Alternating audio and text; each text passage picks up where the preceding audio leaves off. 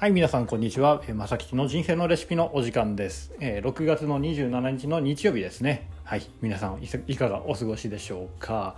はい、まさきちはね、久しぶりに、えっ、と、日中にね、あの、ラジオが更新できました。はい。いや、いつもね、最近あの、深夜にね、10時とか11時とか、ギリ、12時になったりとかね、してるので、まあ、日中に更新できたので、えー今日は良かったなと、個人的に思ってます。まあ、それはね、置いといて、えー今日の話題は、話題というか献立はですね、寝不足で頭がぼーっとするときに、え今できる行動という、えーいうようなお話になってます。はい。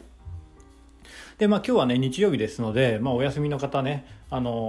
ーもう多いと思いますし、まあお休みの方というか、えーまあ昨日とかね、えーお休み、今日ね、日曜日もお休みだからといって、少しね、あの夜更かしをしてしまってね、えーついね寝不足でえなんか今日はね一日頭がぼーっとしてるなとかはい。でただね、えーお休みの人はいえちょっとねやらなきゃいけないことがあるとか、まあ、お仕事が実はちょっと残っててやらなきゃいけないんだよねとかいう時に、えーまあ、頭がぼーっとしたままねあのやっててもなかなか効率も悪いし仕事が結局終わらないなんて言ってね、えーなってしまうと良くないので、えそんな時にね、え頭がぼーっとしてるんだけどそれでもこう今やらなきゃいけないことを踏ん張るための、えー方法というようなことになってます。はい。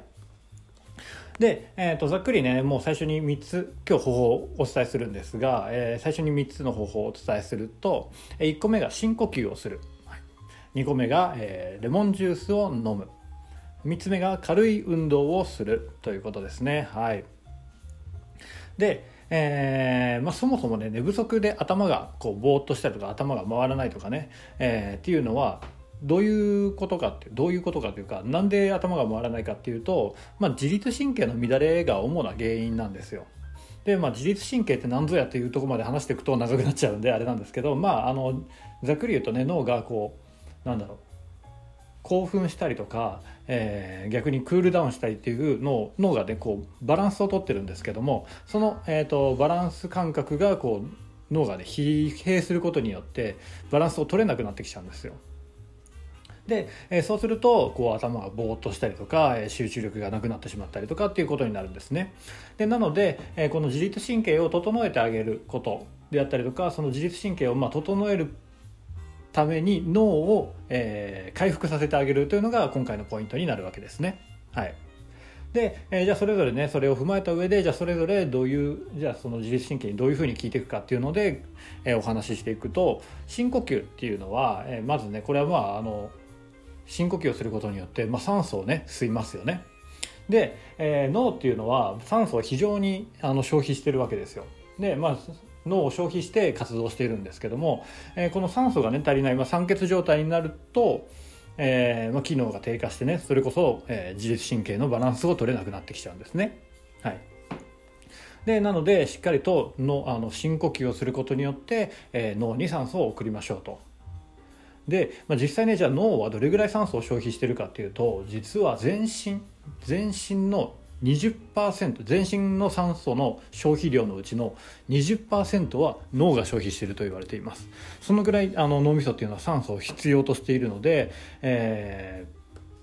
ちゃんとね酸素を取ることが必要なんですけどもただねあの寝不足とかでこうイライラしたりとか、まあ、ストレスがかかってる状態になると、えー呼吸がね浅くなる傾向があるんですね。うんで呼吸が浅くなると当たり前ですが、えー酸素の吸収量も減って、えーどんどんねどんどん酸欠状態になっていくと、まあなので意識的にしっかりと呼吸をすることが大事ですよというふうにここでは言っています。はい。で2つ目いきます。2つ目がレモンジュースを飲む、はい、でレモンジュースってねめちゃくちゃ効果があるって言われててまああのなんだろう。まあ、覚醒まず一つはねあのここでは覚醒効果があるっていうふうに言われていて、まあ、脳がすっきりするってことですね。うん、でまあやっぱりぼーっとしてるのをすっきりとさせるっていうのはあの必要ですよね。でまあやっぱりね酸っぱいあのレモンのあの香りだったりとか、ね、さっぱりとしたした香りだったりとかレモンのあの酸味によって脳がねパキッとこう目覚めるっていうのは、まあ、感覚的にもあの分かると思うんですけども実際に、ね、科学的にもあの覚醒効果がありますよというふうに言われていてでその他にもレモンにはえビタミンとかアミノ酸クエン酸といったあの、まあ、あと糖質も含まれてますよねといったあの物質が含まれていて、まあ、それぞれがね例えばビタミンであると、えー、血圧を下げたりとかする効果があったりするんですよ。うん、で、えーと、寝不足によってね、えー、こうイライラしたりとかするっていうのはこう交感神経が優位になっていてで、えっと、血圧がね上がっちゃったりとかする。っていうことによるあの原因もあるんですよ。でそれその血圧をこう下げてくれたりとかビタミンがねするっていうのもあります。はい。まあ、なのでねあの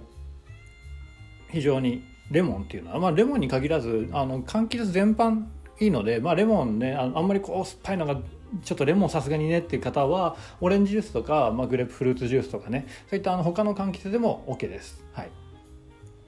であとレモンジュースがいいっていうのはもう一つあってこう糖質が含まれてるわけですよ。で、えーと、脳っていうのはあのエネルギーをあの糖質で取るんですよね。はい、というか糖質しか脳みそはあのエネルギーとして使えないんですよ。で、まあ、ただ寝不足とかでねこうなんかあのー、なんだろう寝不足とかだとちょっとあんまり体調良くなくてお腹減らないじゃないですか。で、えー、その時にやっぱりあのお腹減らないからといって物を何も食べなかったりすると結局脳がエネルギーどんどん不足していって、えー、これもねあの脳が脳の機能が低下するということになってしまうので、えーとまあ、レモンジュースとかねジュースとかだったら飲みやすいじゃないですか。ね、でエネルギーも取れてでビタミンとかも入っててかつ覚醒効果もあるっていう非常に、えー、いい飲み物ですね レモンジュース。はい。なのでね是非あの、まあ、レモンじゃなくてもいいです。あの柑橘系のジュースでもいいので、えー、ぜひねそこら辺の柑橘系のジュースを飲むっていうのが一つポイントです。はい。で3つ目の運動ですね運動。で、えー、とこれは、えー、まあ簡単に言うと血流を良くするってことですね。うん。あの運動をすることによって、まあ、血流がこうね良くなりますよね体を動かしてでそうすると、まあ、あの一番の深呼吸でも言ったように脳に酸素が血流によって酸素が送られるので、えー、脳がね活性化しますよというようなお話なのと同時に、えー、寝不足だとまあ、精神的にもねそうやってあの自律神経がとか言って疲れるっていうのもあるんですけどあと体力的にも肉体的にもね疲労してるんですよ。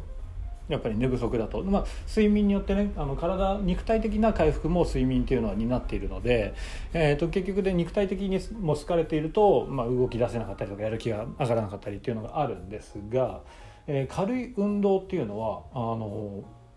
肉体的にも回復させるっていうふうに言われていてこれねあの肉体的に疲れてるのに運動したらもっと疲れるじゃんって思うかもしれないんですけどこれ意外とあのちゃんとした科学的な研究結果もあって、えーと、パッシブレストとアクティブレストっていうのがあるんですよ。で、えー、それぞれ何かっていうとパッシブレストっていうのはもう本当にあの、まあ、寝たりとかね、え、何もしない状態でこう休憩するっていうのがパッシブレスト。でアクティブレストっていうのは積極的休憩とか言ったりとかして、まあ、あのか言ってしまえば軽い運動をする、まあ、例えばウォーキングをするとか、まあ、あの散歩をするとかね、まあ、そういったようなあのちょっと動きながら休憩をする。なのでこここの時にあんまりねなんだろう筋トレみたいな感じでめちゃくちゃハードに動くとあの話が変わってきちゃうんですけど、え軽い運動も本当にちょっと歩歩歩くとかまあなんだろうかあの手足こうブラブラさせるとか、まあ、そういうそのぐらいのね軽い運動をするっていうのはえー、実はそのパッシブレストよりもアクティブレストの方が肉体的な疲労に関しては回復させるというふうに言われています。はいでなので、えー、運動はねその血流を良くして脳に酸素を送るっていうのもあるし肉体的な疲労を取るっていう、まあ、アクティブレストにもなるので、えー、運動を軽い運動をしてするのがいいですよというふうにあの寝不足でねぼーっとしてる時はいいですよというふうに言われています。はいここまで大丈夫でしたかね？はい一応ね今日はのポイント3つこれで以上なんですけども深呼吸をする、えー、レモンジュースを飲む、えー、軽い運動をするというねはい、3つのポイントで、えー、寝不足でねこうぼーっとしてるけど何かやらなきゃいけないって時はこの3つでちょっとやってもらって、えー、ぜひちょっと頑張ってね、えー、ややらなきゃいけないことを終わらしちゃってください。でただね、えー、今日お話したこの3つっていうのはあの3つというかね今日のお話っていうのは根本的な解決ではないんですよ。まああの分かると思いますけども、ね、寝不足の時にそれでも頑張らなきゃいけない時のための対処療法みたいなもんなんですよ。で、えー、と寝不足っていうのは本当に体にねあのなんだろう百害あって一理なしっていうんですか？はい一瞬と間違えましたけどね百害あって一理なしとかね、はい、あのいう感じで寝不足ってね本当にいいことないんですよ。で体にめちゃくちゃ悪いので、えー、ほんあの寝不足はまずはあの寝て治してください。ちゃんと。ちゃんと睡眠をとってあの治すっていうのが、えー、大事ですので。それでも頑張らなきゃいけない時はあのでどうしてもねちょっとねあの